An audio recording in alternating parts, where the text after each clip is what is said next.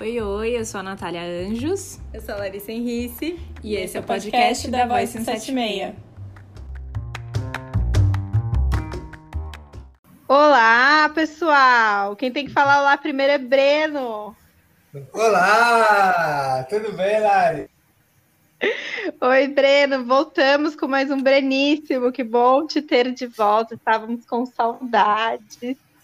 Eu também estava com muita saudade, muita ideia e muitos projetos, mas estava faltando a energia para acontecer, né? É isso aí. Mas acho e aí, que... É Oi, pode, pode falar. falar. É muita generosidade aqui, né? A gente se dá muito. Ah, muito gentleman. Não, mas eu ia falar aqui o que você traz, então, pra gente hoje. Queria que você apresentasse Bom, aí a ideia de hoje. Eu, eu com. Eu tô bolando umas ideias bem malucas pra gente aqui. A primeira delas é trazer um assunto bem up to date, né? Eu acho que tem a ver com, com pandemia, tem a ver com estratégias negacionistas, tem a ver com discurso de resistência para tudo que a gente vem assistindo nesse mundo maluco. Então eu chamei uma pessoa que é, nos últimos anos vem, vem assim chamando a minha atenção muito positivamente. Na verdade, é uma pessoa que eu já tenho 20 anos de amizade, a gente fez essa conta outro dia. E, e que, enfim, a gente foi muito amigo na época do colégio, depois as jornadas de vida foram deixando a gente para um canto, mas aí as redes permitiram que a gente se mantesse em contato. E aí, assim, é uma pessoa que, que sempre foi muito estudiosa, muito empenhada. A gente se conhece, na época do colégio a pessoa só tirava 10, e era, era muito engraçado, porque a gente se esforçava para tipo, tirar 7 e aí nem perguntava a nota para ela, porque ela sabia que ela tinha tirado 10. E assim, e muito bacana ver que é, parte disso se converteu numa, numa jornada que eu acho que é das mais respeitosas, não, não pela tradição, mas pelo trabalho em si, que é se doar para cuidar de outras vidas, outras pessoas. Mas eu vou deixar que ela se apresente. Ariane, por favor, seja bem-vinda ao Breníssimo do podcast da Voz 176. Uhul. Nossa Senhora, primeiramente, muito obrigada aí, Breno, pelas palavras e pelos elogios. É, vai fazer 21 anos já, né, que a gente se conhece. Pois é. Desde o colégio aí. Bom, eu sou Ariane, é, eu trabalho como médica de família e comunidade há cinco anos e meio. Né? Eu sou de São Paulo e moro em São Paulo e trabalho em São Paulo. Aí não sei. Aí, Breno, o que, você quer mais saber? Eu quero saber muitas coisas. Mas assim. É, Lari, você também fica à vontade para fazer qualquer pergunta, tá? Eu, eu, antes da gente entrar, porque eu acho que o assunto, de novo, você pode dizer melhor, mas a profissão dos médicos, eu acho que tem momentos na história que, que ela, ela sofre um, um uma situação de protagonismo e crítica em, em, função da sua colocação, né? Antes da gente entrar é, no, nos detalhes do cotidiano do trabalho, e aí também querer ouvir um pouco de você como está sendo viver esse trabalho nesse período que a gente tem vivendo, eu queria saber um pouco assim, por que, que você escolheu a medicina? O que, que, que te trouxe, assim, ou o que, que te sensibilizou para, de fato, se inclinar para a medicina e, e, mais especificamente, nessa modalidade da, da medicina familiar? É, é, essa é uma pergunta que a gente sempre responde, né, principalmente ali nos primeiros anos de faculdade. Tem duas coisas que eu gosto muito, né? Futebol, né? Eu jogo futsal desde criança. E medicina, né? Sempre gostei muito. Hoje em dia eu vejo que teve muita influência da minha mãe, né?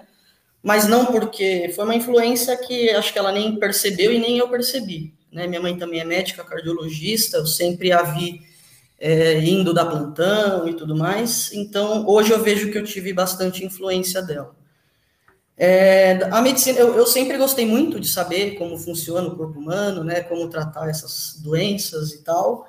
É, sempre gostei de biologia, química, física na faculdade. Acho que foi por esse caminho, né? Então, eu me via trilhando dois caminhos, né? Eu gosto muito de futebol, mas a, a medicina eu também gosto muito e me dá uma um caminho mais seguro, né? Tanto financeiramente quanto de oportunidade de trabalho. Então, acho que foi por isso, né? Minha mãe sempre me apoiou, meu pai sempre me apoiou também nos dois, nos dois, né? No futebol e na uhum. medicina. Minha mãe nem sabia que eu ia fazer medicina, na verdade. Ela descobriu quando eu fiz minha primeira inscrição. Eu não contava é, isso, né? Não tinha decidido o que eu ia fazer mas ela ficou sabendo só na hora que eu fiz a minha primeira inscrição do vestibular, né? Então, por isso que eu digo que ela, se ela influenciou, me influenciou foi foi sem querer, né? Da minha parte, da parte dela.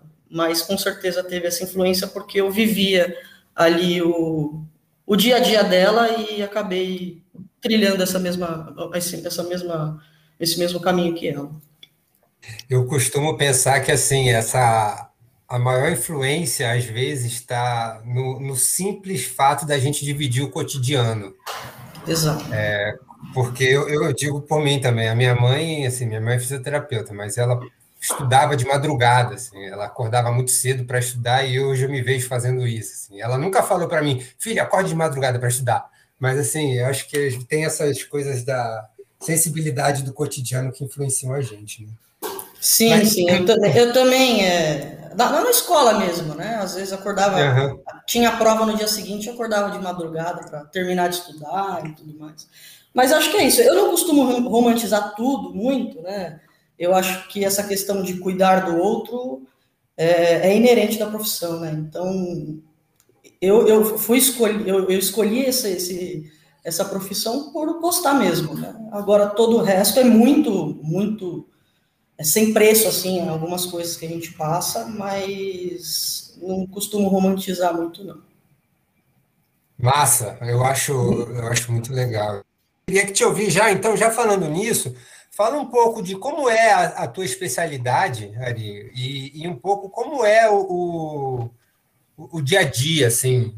Se, se, em algum momento da tua formação você vislumbrou alguma ideia do que seria tua trabalho e como ela é no dia a dia. Isso, isso te, te satisfaz, te nutre, te frustra? Como é um pouco isso, assim? É, a, na verdade, eu acho que a gente, a gente tem que ter essa mentalidade de não romantização, né? Não é você, não é Grey's Anatomy, né? É, a vida é outra coisa. então, na verdade, eu acabei indo para a medicina da família e comunidade. Tinha alguns amigos que estavam trabalhando nessa unidade básica de saúde, me chamaram para trabalhar e acabei indo trabalhar. Não foi uma coisa que eu planejei nada, né? Só foi acontecendo, né? Eu acho que antes de tudo, a gente acha a medicina da família e comunidade é só tratar de pessoas com baixa renda, não é isso, né? Muito mais que isso. Acaba que onde eu trabalho a gente tem esse desafio, né? De de trabalhar numa área com uma vulnerabilidade muito alta, por uhum. vários motivos. Então, isso é bem. É, é, é, um desafio muito grande, diariamente, que a gente tem que, que, a gente tem que passar. Agora, tem outro lado, né? A gente, o meu dia a dia, eu acabo tratando de todo mundo, né? Então, a gente faz puericultura, que é na criancinha ali, a gente cuida da mãe, do pai, do avô, da gestante. Então, isso é muito legal, né? Você, eu tenho uma agente de saúde lá, eu fiz o pré-natal dela, ela trabalhou comigo, ela acabou saindo por outros motivos, e aí eu, a criança já está já tá maior, já tem 4, 5 anos, e hoje eu estou fazendo outro pré-natal dela, né? Isso é muito legal. O que eu acho mais legal é isso, né? Você essa longitudinalidade, né? De você vai vendo ao longo prazo, e eu gosto disso, né? A longo prazo. Você trata e depois vê como que fica. Você conhece a família inteira, você anda na rua, as pessoas te reconhecem. Então, isso é muito legal. Apesar dos desafios, né? Isso na minha área, né? Na, no, no local que eu trabalho, que é que tem muita vulnerabilidade, uh, todo, todo esse resto é muito, muito prazeroso. Assim. É, é, o que eu falo que não tem preço. Né? Cria-se um, um, vínculo, né? Você acaba criando vínculo com, com a comunidade, né? É tipo isso. isso. Exato. Eu, tô lá há cinco anos e meio no, tra, tratando das mesmas pessoas, né? E eu sou muito ruim, né, de decorar nome, rosto e tudo mais, mas eu tô há tanto tempo lá que eu já sei o nome, já sei o rosto, eu já sei muitas vezes o que o paciente tem, como que o paciente é, como que eu tenho que lidar com ele. E ando lá numa boa, sem, sem problema nenhum, tenho tem, eu, eu, eu, tenho um sentimento de segurança lá, de pertencimento daquele todo lugar, é, é, é, muito legal. Assim. Eu acho essa parte de a longo prazo, de cuidar a longo prazo, é, é muito legal. Eu queria aproveitar e tirar uma dúvida, Ariane, é, para a gente situar assim, também para o pessoal que está ouvindo. O programa é, é médico da família é uma estratégia também e per, é, pertence ao SUS. Isso é uma, é uma característica do Brasil. Isso é uma é uma sei lá, uma estratégia né, praticada amplamente na medicina, que é colocar um médico que atende, a, acompanha a família, né, e pode trazer esse suporte é, em comunidades de baixa renda. Essa é a definição, é pelo SUS, é uma estratégia de, de onde ela vem, assim, para ter esse médico que, que cuida. É, não, é, então, isso como eu falei no começo, né, medicina da família e comunidade não é tratar de pessoas de baixa renda. Não, né? não é, é, é, Eu trabalho pelo, pelo SUS, né? É, mas não é um, uma área uh, que é só da é só pública, né? Tem, tem outros, tem, tem a rede privada que trabalha com isso e outros países também que trabalham com isso. É uma estratégia que a gente tem é, de saúde no Brasil, mas não é exclusivo da, da rede pública, né, do SUS, tem em outros lugares, inclusive na rede privada, a gente tem achado também, né, em convênios e tal, é, eles viram que diminui muito, né, a ida pronto-socorro e tudo mais, então tem tido também em, outros, em outras áreas, em outros locais, né, não só no, no SUS. E o objetivo é esse acompanhamento para que é, você assim, você acompanhando a família é, a longo prazo, né, ter esse olhar integral, é essa a função desse médico, depois você faz encaminhamentos, é, tentando entender um pouco essa dinâmica, assim, de ter um médico da família, é, qual que é o objetivo da estratégia, assim, qual que é esse retorno, o que, que é, a gente tem de melhor, de eficácia ou de resultados por essa abordagem, assim, o que, que ela traz de, de benefícios do que a pessoa sair lá procurando um para cada, né, um médico para cada especialidade, é, a cada momento, né? Você tem alguém que acompanha esse histórico da família, né? Tem um mapeamento, uma gestão aí desses dados muito é muito melhor, né, para o diagnóstico, acompanhamento e, e encaminhamento e, e, saber mais da família, né, e mais humanizado também, me parece. Sim, é, na verdade é isso, né, as pessoas tendem a achar que o trabalho no, entre aspas, postinho é super simples, né, e não, né, eles são pacientes complexos porque eles chegam com todo tipo de queixa, né, e aí, é, que é o, a, a questão do médico da família, que é a a consulta centrada na pessoa, né? A gente não vai tratar uma hipertensão, a gente não vai tratar uma diabetes, a gente não vai tratar a depressão, a gente vai tratar aquela pessoa. Então acaba sendo complexo por isso, porque o paciente vai chegar lá, falar que está com insônia, que está com pressão alta, que está com problema na, em casa, com o filho, com o marido, que a mãe está doente. Então é, a gente tem também essa responsabilidade de coordenar o cuidado né, do paciente e fazer, talvez, relações com as queixas que o paciente vem a ter. Né? Então, não tratar é, uma doença específica. Claro, quando a gente acaba referenciando para um colega especialista, uh, por conta de alguma patologia que a gente acha que tem que ser lidada pelo especialista, é, essa patologia, é, a patologia em si, ela é um pouco complexa, mas o paciente em si, no posto de saúde, na unidade básica, unidade básica de saúde, ele é complexo também, e a gente tem que gerenciar todas essas queixas e todas as, as patologias e os problemas que ele tem. Então, é, é, você ter essa visão do paciente como um todo, né? Às vezes o paciente chega lá, ele fala que está com insônia, você começa a conversar e você vê que está com um problema no trabalho, está desempregado, ou está com um problema com a mãe. Então, não é simplesmente ir lá, trata um problema, uma patologia, uma queixa e tchau, né? A gente sabe que é tudo interligado. Né? Então, essa questão de, de um olhar mais abrangente, de fazer uma consulta centrada na pessoa, com decisão compartilhada e tudo mais, esse que é o nosso objetivo. Né? E é, eu, eu tenho pensado sobre isso, e é, é muito louco que a gente, o médico de família e comunidade, ele acaba se especializando a não ser especialista, né?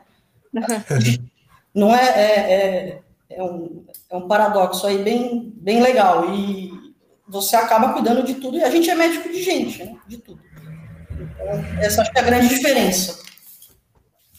Com esse relato.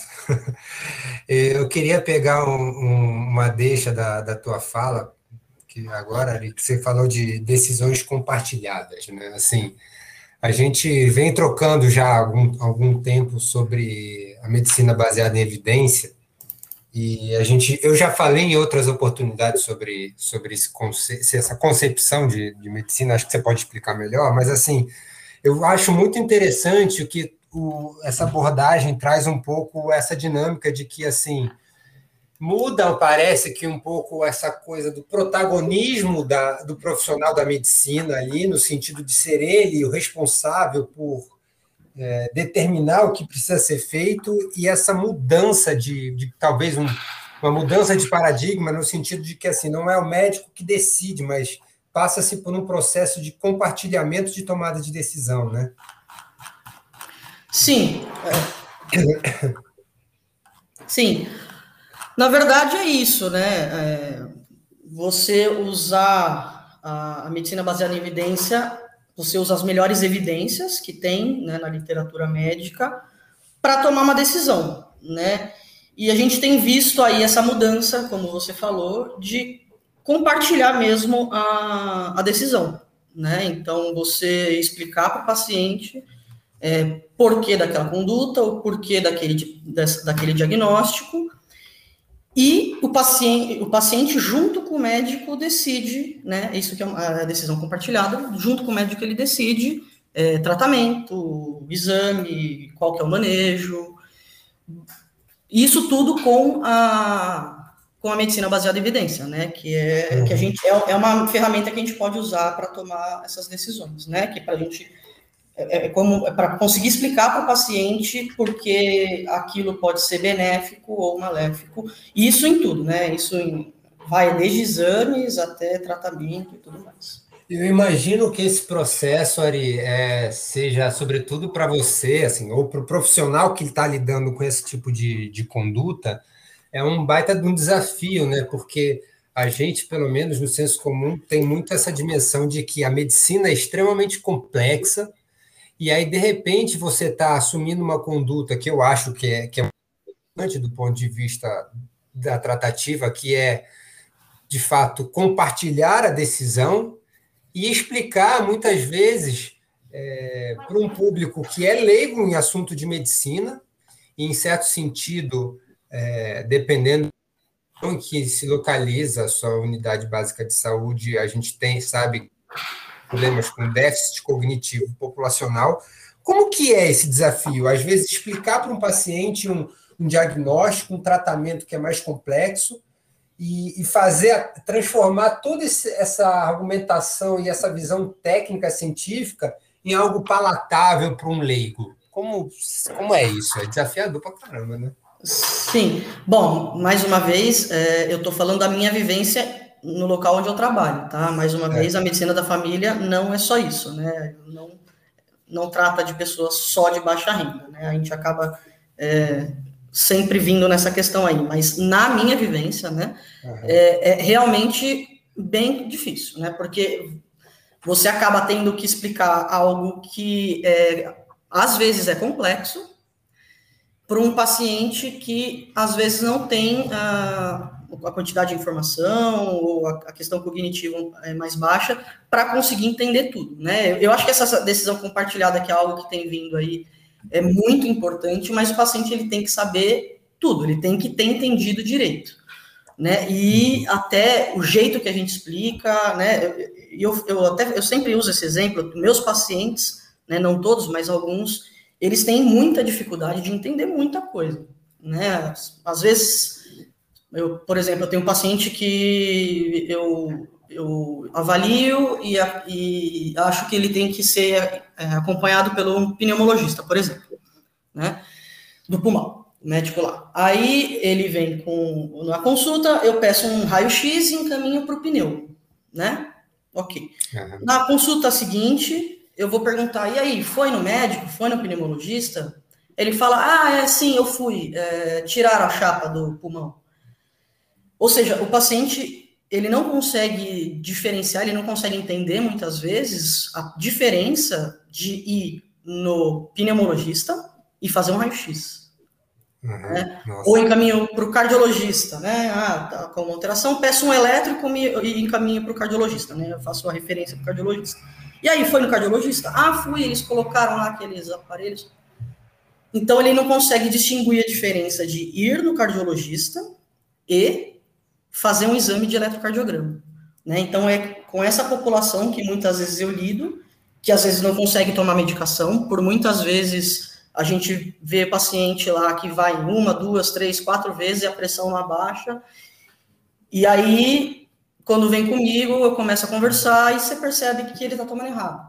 Né? Então, a questão de uhum. entendimento de receita. Então, isso é bem complicado, bem difícil de... Essa comunicação tem que ser muito, muito clara, né?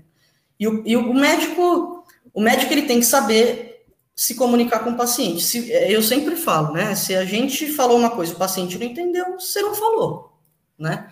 então, Por muitas vezes eu explico, eu vou explicar a receita e, sobretudo, as pacientes que vêm querendo tomar, por exemplo, anticoncepcional, que tem que tomar certinho.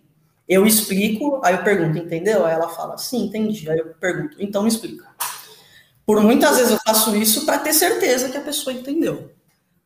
Então, é, essa decisão compartilhada, muitas vezes, é, é, toma tempo e, e é, não, não, é fácil.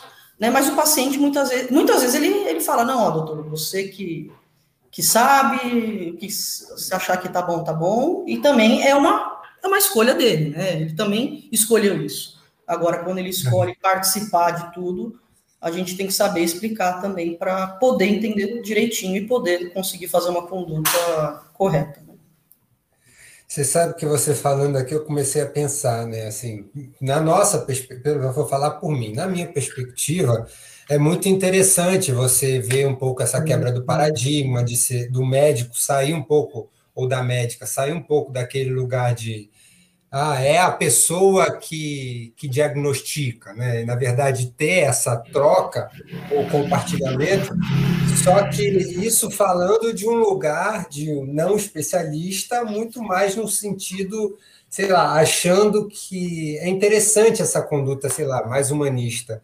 Mas aí o que fica agora, depois que você falou, eu me pergunto: será que isso é uma demanda falando da, aí especificamente da, da tua experiência na, na, jornada, assim, você adota essa conduta e, assim, o que, que você sente, por exemplo, da demanda dos seus pacientes? Pelo que você traz aqui, parece que, assim, às vezes eles se sentem mais seguro com você direcionando do que efetivamente colocando na mão dele a tomada de decisão, né? Sim, sim. Às vezes o paciente acha isso e é uma decisão que ele uhum. que ele tomou, então a gente segue mesmo assim. Mas às, às vezes a gente acaba tomando uma decisão compartilhada sem perceber. Né? Eu sim, vou prescrever sim. uma medicação, o paciente não percebe. Né? Uhum. Ah, você toma para dor, paracetamol de pirona.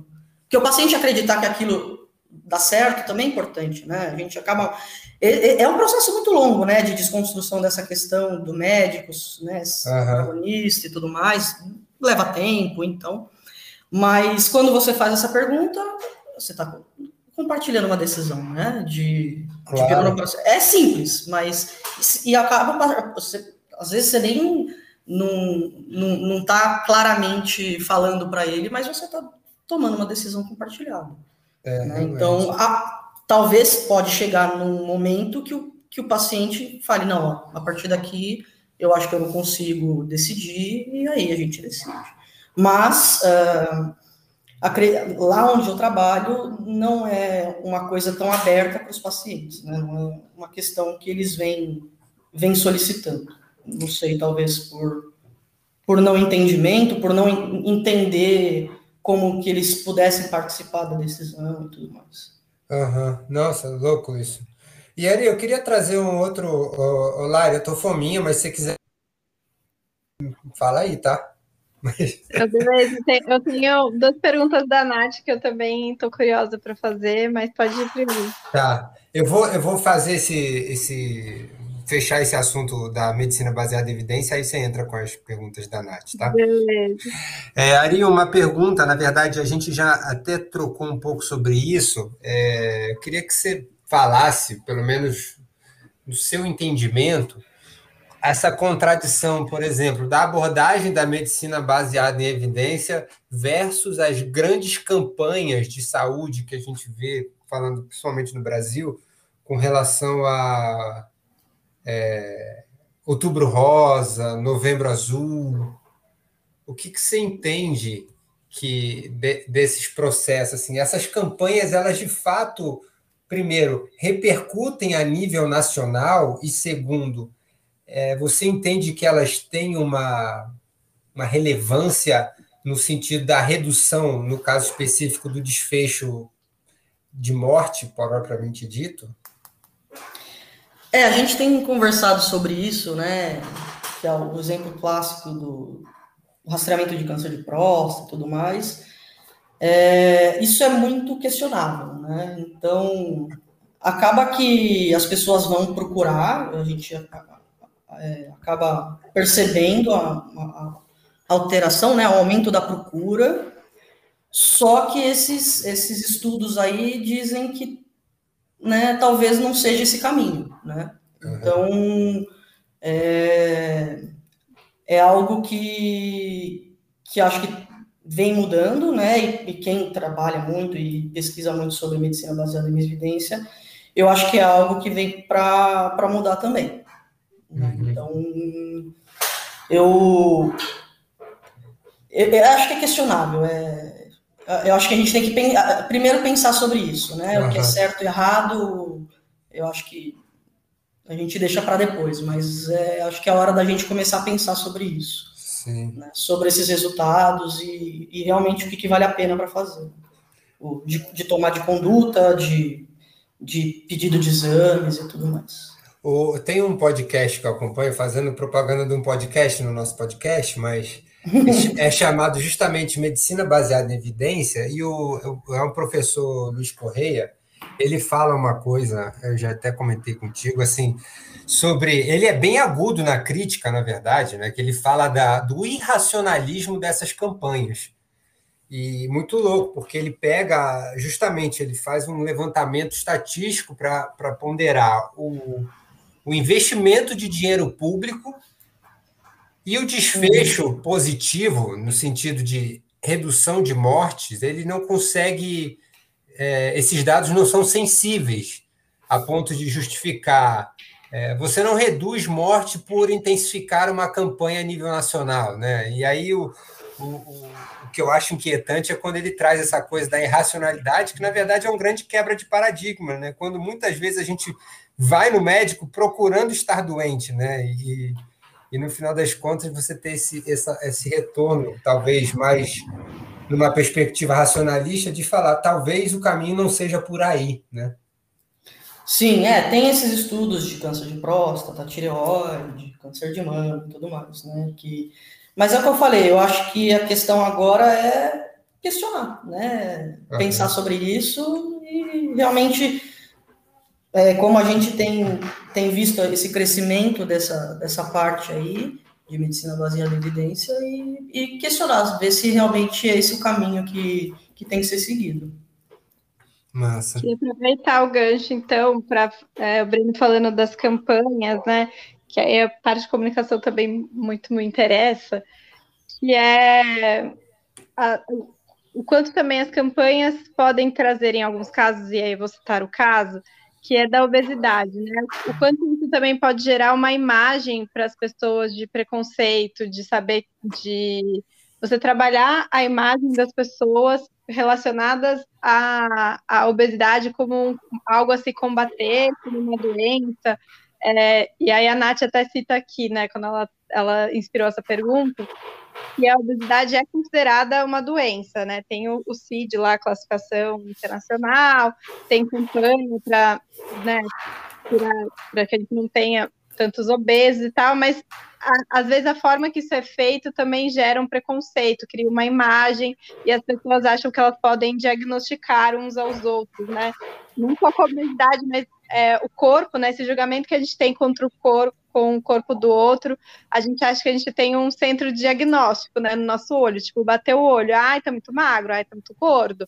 É, queria que você falasse um pouco sobre isso, sobre essa comunicação, assim, que às vezes é, como vocês estão falando, talvez em alguns casos aí das campanhas que a gente tem das cores, o rosa, o azul e tal, é, não tenha tanto resultado. Mas e quando a gente tem um feito na, no imaginário coletivo também é, precipitado, preconceituoso sobre a imagem do corpo do outro relacionado à saúde, sabe? Uhum. É, a gente vê mercantilização de um monte de coisa, né? Se mercantiliza a doença e também mercantiliza o corpo ideal, né? A gente percebe que é, esse, esse, essa, essa propaganda do corpo certo, né, entre aspas, uh, pode ser muito prejudicial. Né? Então, você po pode ser gerado, podem ser gerados distúrbios psiquiátricos importantes por conta disso.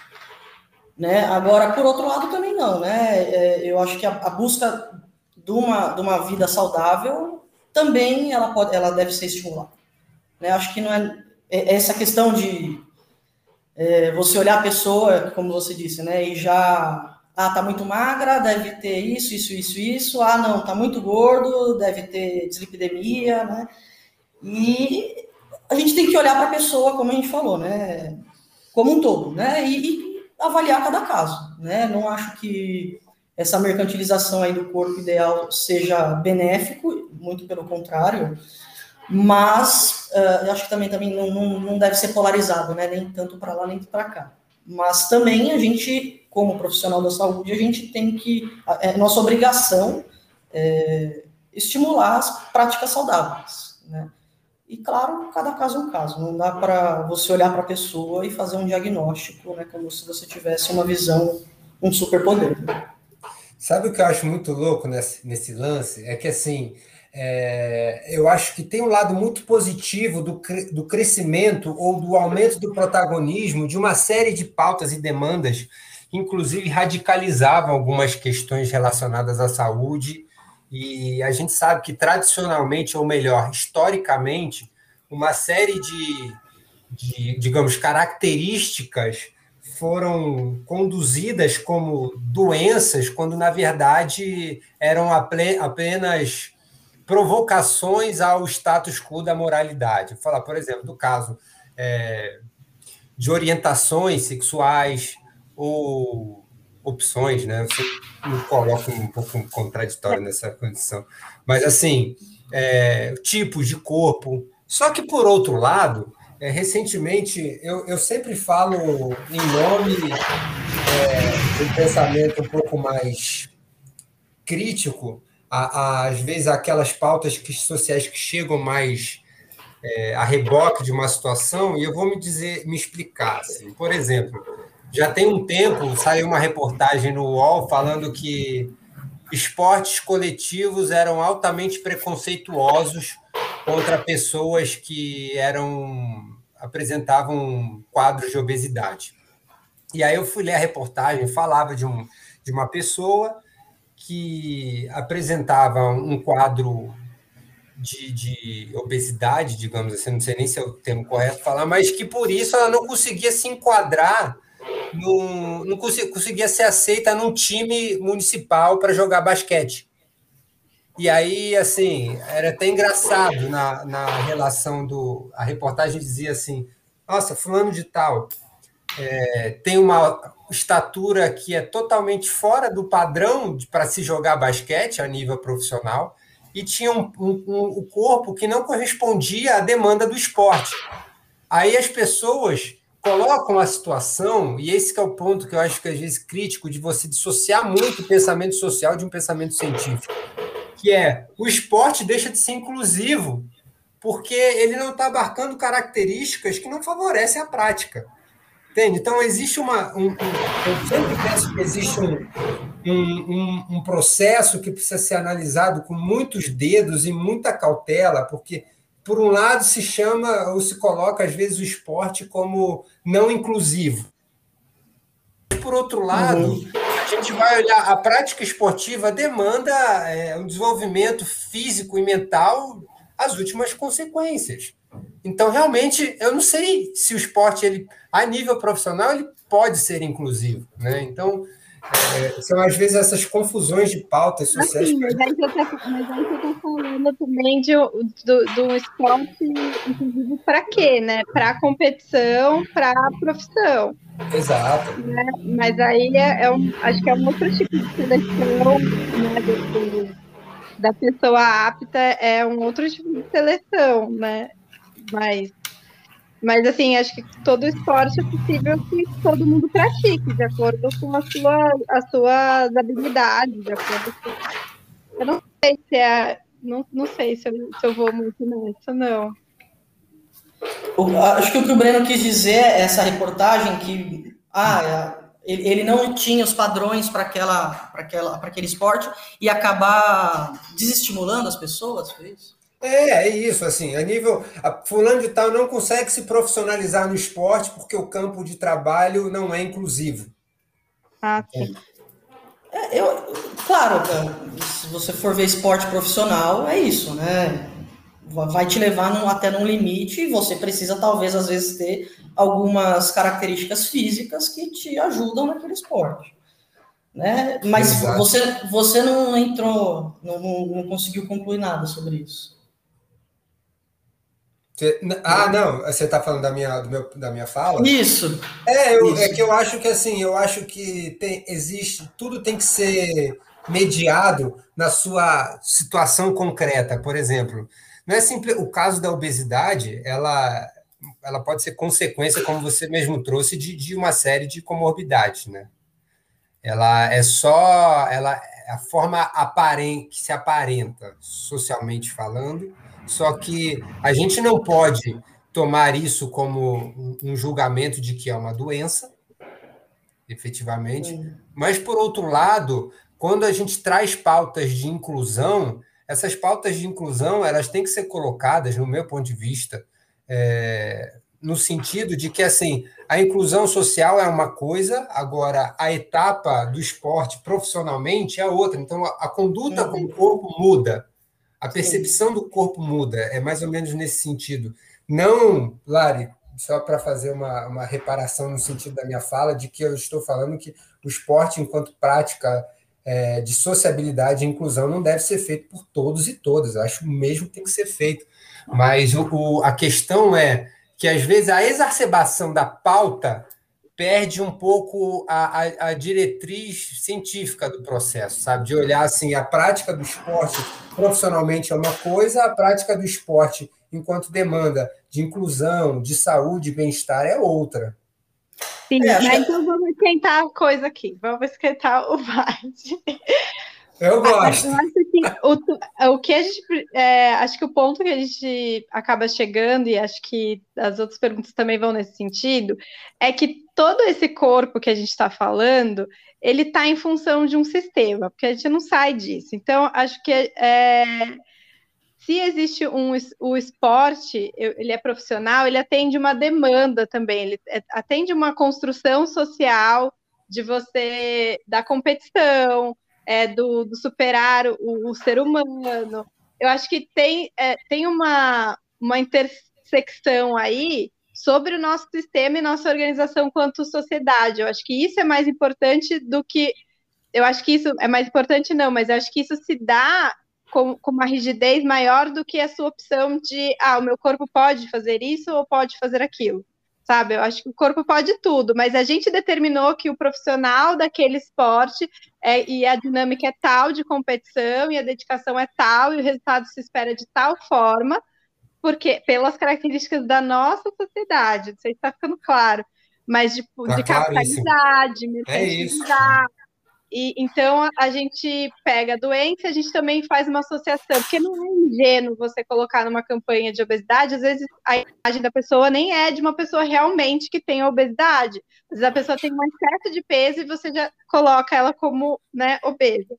É a mesma coisa da, no esporte, né? Às vezes tem, tem tantas outras pessoas que têm capacidade de fazer tem habilidades para fazer o esporte, atingir resultados interessantes, mas qual é o resultado que o sistema espera, né? Qual que é o corpo que precisa ser adorado? E se a gente for falar de esporte, a gente vai entrar lá nos gregos, e então assim, tem esse, esse padrão é, grego de perfeição do corpo, de idolatria, corpolatria e tudo mais, acho que instaurado nisso, né? E, e aí também da saúde e aí queria também entrar nisso do, do, gênero, né? O quanto a medicina, por mais que a gente está falando aí de, de ciência, do racionalismo, o quanto tudo isso é enviesado pelo nosso sistema, né? Como mulheres aqui, eu e Ariel podemos falar, é, ela citou anticoncepcional. Gente, é um absurdo isso, sabe? Não é, não é nem, não é inteligente, não é mais eficiente, não é mais lógico, não é nada. Tipo, é só porque a gente está nesse sistema patriarcal e que a mulher é que tome, entendeu? Porque existe a, a, a, a cintura lá, a, calcinha de ferro fica na mulher, sabe? Sim, é. Bom, primeiro essa questão aí do anticoncepcional, é, a gente tem é, no SUS ali para fazer, tem, claro, tem os, os, os protocolos e tudo mais, mas a mulher pode fazer laqueadura, o homem pode fazer vasectomia, e quando a gente é, oferece isso para o paciente, assim, a vasectomia, teve paciente já que riu da minha cara quando eu falei sobre isso, porque o marido jamais faria aquilo. Né? Então, eu, nessa questão aí, eu concordo que é, acaba.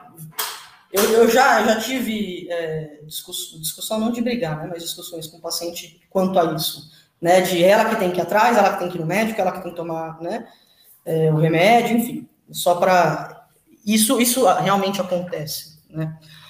Eu, eu acho que assim essa questão também de obesidade e tudo mais, talvez quando a gente olhe um, pelo âmbito social, a gente tende a pensar de um jeito, né? A gente tende a pensar por um lado e quando a gente vê puramente científico, talvez pode pender a, a, a pensar pelo outro, né?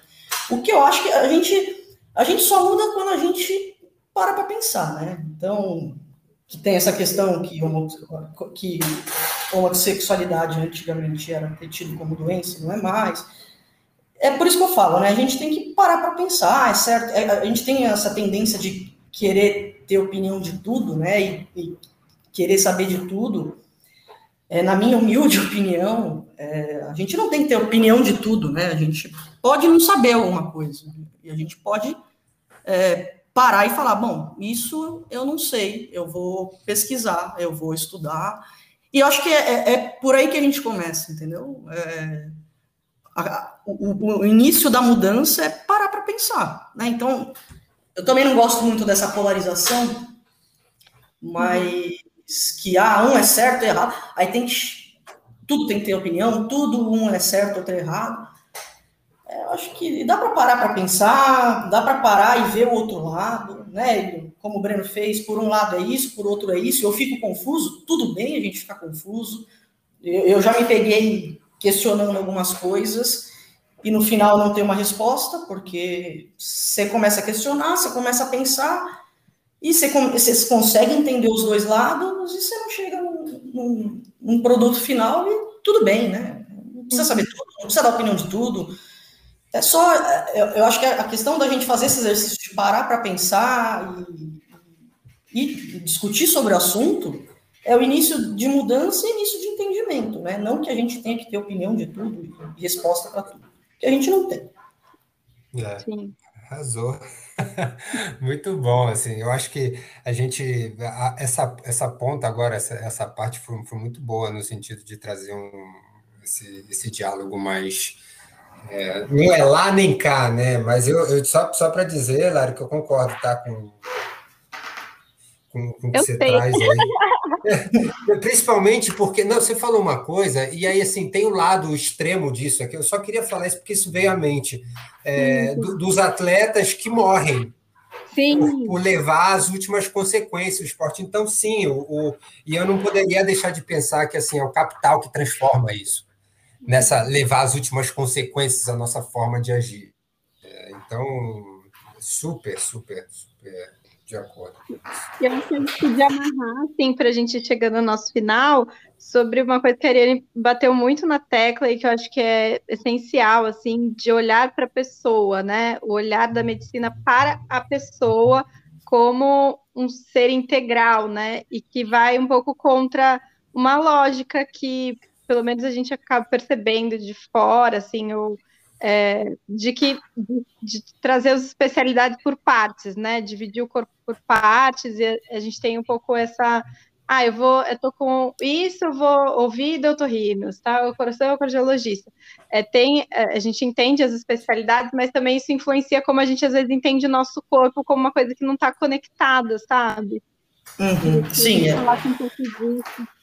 É, completamente conectada. E às vezes a gente vê, tem paciente que chega lá, tô com dor aqui, tô com dor aqui, estou com problema disso, tô com problema daquilo. Aí você começa a conversar, aí começa a falar que tá com problema em casa, chorar, e aí você vê que o paciente só queria falar. Uhum. É, só, né? Não é não só, mas ele queria falar, ele queria alguém que escutasse. Então, por muitas vezes você se pega ali e, e se acaba não pedindo exame nenhum. Você a gente tem um tempo de, de, de, de consulta, você acaba esticando. Tá escutando? Oi. Agora voltou. Oi. Voltou. Voltou, voltou. Voltou. É, você tem um tempo de consulta ali, mas por muitas vezes você percebe que o que você tem que fazer é parar e escutar. E muitas vezes aquilo ali resolve o problema. É para aquilo que ele procurou, sabe? Uhum. Então, parar de querer tratar. Claro, isso tudo é importante, a gente não tem que deixar de lado. Mas parar de tratar hipertensão, diabetes, hipotiroidismo, artrose, e por muitas vezes ele procura outra coisa. Ele está ali procurando outra coisa, e é da nossa responsabilidade conseguir identificar isso. Muito mal. Bom, acho que estamos chegando ao final de mais um episódio muito rico em, em nuances, opiniões, e eu achei que foi super bacana, assim, Ari, a tua vinda, até para a gente poder trazer um pouco de uma outra perspectiva sobre questões que são, são tão relevantes para nosso dia a dia. Só para terminar, eu queria que você fala, pudesse falar assim rapidamente é, como tem sido trabalhar em meio ao Covid, assim, se tem como tecer isso para a gente numa é. frase rápida, como tem sido essa experiência, o suporte que você tem, se é que você recebe suporte, como é isso? É, frase rápida, é... é... difícil aí. Tá bem difícil, assim. É... Oi? Oi, oi. Tá, tá ouvindo? Tô ouvindo. Oi. Ouço perfeitamente bem. Tá. É, eu, eu vejo muitos professores. Peraí. Tá ouvindo? Sim. Tá. É, eu, eu tenho visto muitos profissionais esgotados, assim. A gente mudou completamente a rotina da, da unidade. É, a gente só tem atendido, né, por, por, por recomendação aí da, da Secretaria Municipal de Saúde crianças, de consulta marcada, né? Uhum. Instantes, e aí todo o resto a gente atende no acolhimento. A gente teve que tirar um médico só para atender Covid, né? A gente reveza, faz uma escala e tudo mais. Mas mudou completamente, mudou tudo, né? Mudou o mundo, mas mudou completamente a nossa, a nossa rotina no, no posto né? de saúde, na unidade básica. A gente atende os pacientes com Covid, alguns graves, alguns a gente tem que remover para para UPA ou para pronto-socorro, né? A gente tem que fazer suporte, paciente saturando, é, fazer aquelas primeiras medidas ali, e não tem sido fácil, não tem sido fácil nem para a gente, nem para os profissionais da enfermagem, né, auxiliares, técnicos, é, o pessoal da limpeza que tem que ficar fazendo terminal, né, fa, é, faz o, o, se, acaba fazendo o exame, tem que né, fazer a desinfecção da, da sala toda, e o pessoal lá da administração, máscara, então é, é um desafio e não está fácil, mas é isso, né? É inerente da profissão, a gente escolheu e tem que saber lidar, né? A gente tem que também saber até onde a gente pode ir, mas é, não tem o que fazer. É ou enfrenta ou enfrenta. E você acha que com o ritmo de vacinação que a gente vem encontrando ou vem praticando, é, essa situação se estende por muito tempo ainda? É, é difícil, né? É uma coisa que a gente nunca passou, né? Então, até medidas, desde menores até medidas maiores a nível né, de governo, elas são difíceis de ser tomadas, né? Uhum. A gente não passa por isso há muito tempo, né? Então, é muito difícil dizer, né? Ali no começo a gente achou que ia durar uns meses, depois já durou um ano, depois. Então. É, é difícil fazer essas análises né, de quanto tempo exatamente vai durar, né? É. Gostaria que fosse mais rápido, né? Mas. Ainda mais no calor do momento, né? Ah, é. Mas não, eu não consigo te precisar, não. Infelizmente, eu só quero que que fique tudo bem, que vá, vá o mais rápido que puder. Mas, enquanto não, é máscara o dia inteiro e eu, eu, é, é, muito louco, eu não me vejo mais atendendo sem máscara, né? Acaba sendo tão diário, né? tão um negócio comum, aí você fala, nossa, a gente atendia sem máscara. Nem sei como que é mais. E é, é, isso atrapalha, né? Você não consegue avaliar tudo, né? Não consegue avaliar as, as, uma parte da expressão corporal. Então, sei lá, mexe com tudo. É. É muito louco. Bom, espero que a gente possa, o quanto antes, estar tá podendo gravar pessoalmente os episódios e, e falando mais de coisas boas do que cenários apocalípticos, né? Ari, eu queria te agradecer muito, assim, é muito especial poder gravar um episódio logo com uma amiga de tantos e tantos anos, assim, e ver que a gente pode trocar tantas informações bacanas e, e poder colocar isso na rede e circular para o mundão aí. Obrigado, viu, querida? Eu que agradeço o convite, muito especial. Você também é muito especial, muito legal que a gente conseguiu manter aí. Muito legal que a tecnologia faz isso, né? Nos proporciona isso, a gente conseguir manter o contato, a gente acaba discutindo várias questões pelo WhatsApp, celular. É. E muito feliz, muito feliz, muito legal. E quando precisar, estamos à disposição. Legal, beleza. Obrigada, Ariane. Obrigada, Breno, por mais um episódio. Muito bom conversar com vocês e, e, também é gostoso conhecer os amigos dos amigos. É verdade. Beleza, Lari. Obrigado também. Muito bom. Acho que a mediação foi muito massa e é isso aí. Um beijo gigante. Show. Beijo, gente. Muito obrigada. Beijo, beijo tchau. tchau.